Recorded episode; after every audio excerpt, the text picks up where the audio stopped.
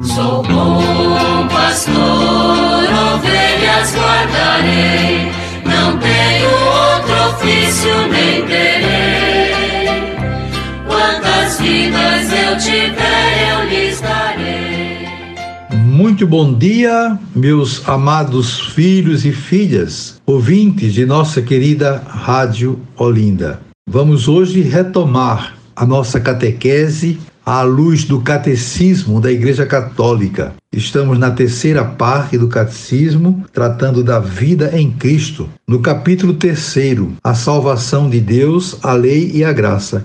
E iniciando hoje o oitavo mandamento da lei de Deus, que nos diz o seguinte: não apresentarás um falso testemunho contra o teu próximo. Êxodo 20, 16. Ouvistes também o que foi dito aos antigos: Não perjurarás, mas cumprirás os teus juramentos para com o Senhor. Mateus 5:33. O oitavo mandamento proíbe falsear a verdade nas relações com os outros. Essa proibição moral decorre da vocação do povo santo a ser testemunha de seu Deus, que é e quer a verdade. As ofensas à verdade exprimem, por palavras ou atos, uma recusa de abraçar a retidão moral. São infidelidades fundamentais a Deus e, neste sentido,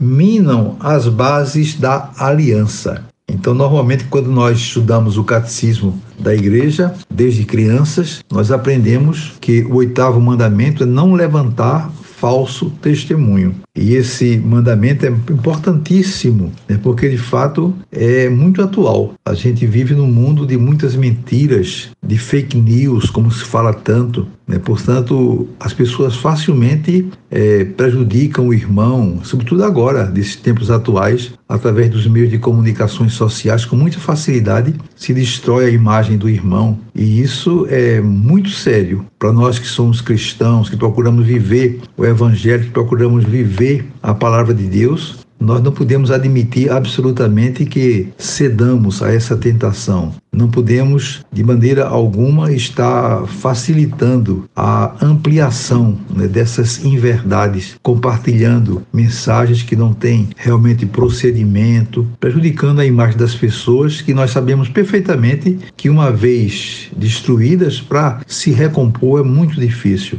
De modo que é preciso agir com amor, agir com caridade, colocar em prática esse mandamento né, que é fundamental, é atualíssimo. Portanto, eu peço muito que todos nós que estamos tendo a oportunidade agora de meditar o oitavo mandamento da lei de Deus, que tenhamos abertura do coração, sentimentos realmente de compaixão, para aproveitarmos bem dessa reflexão e podermos cada vez melhor melhorar a nossa conduta nesse sentido. Nós Vamos agora iniciar com o número 2465, cujo tema é Viver na Verdade. E o catecismo diz o seguinte: o Antigo Testamento atesta: Deus é fonte de toda a verdade. Sua palavra é verdade. Sua lei é verdade. Sua verdade continua de geração em geração. Salmo 119, versículo 90. Uma vez que Deus é veraz, os membros do seu povo são chamados a viver na verdade. Portanto, o catecismo, nesse primeiro parágrafo, já está colocando como modelo o próprio Deus, né, que é o Senhor da verdade.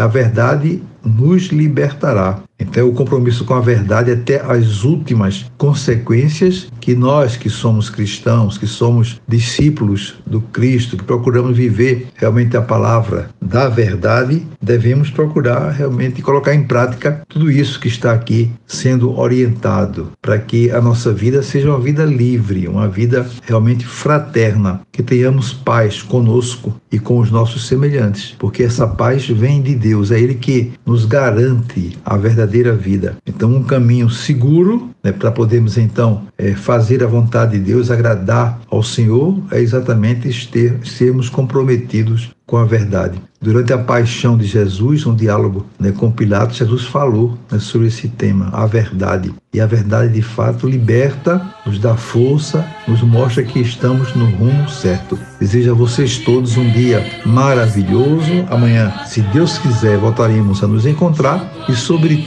todos e todas, venham as bênçãos do Pai, do Filho e do Espírito Santo. Amém. Sou bom pastor, ovelhas guardarei, não tenho outro ofício nem terei. Quantas vidas eu tiver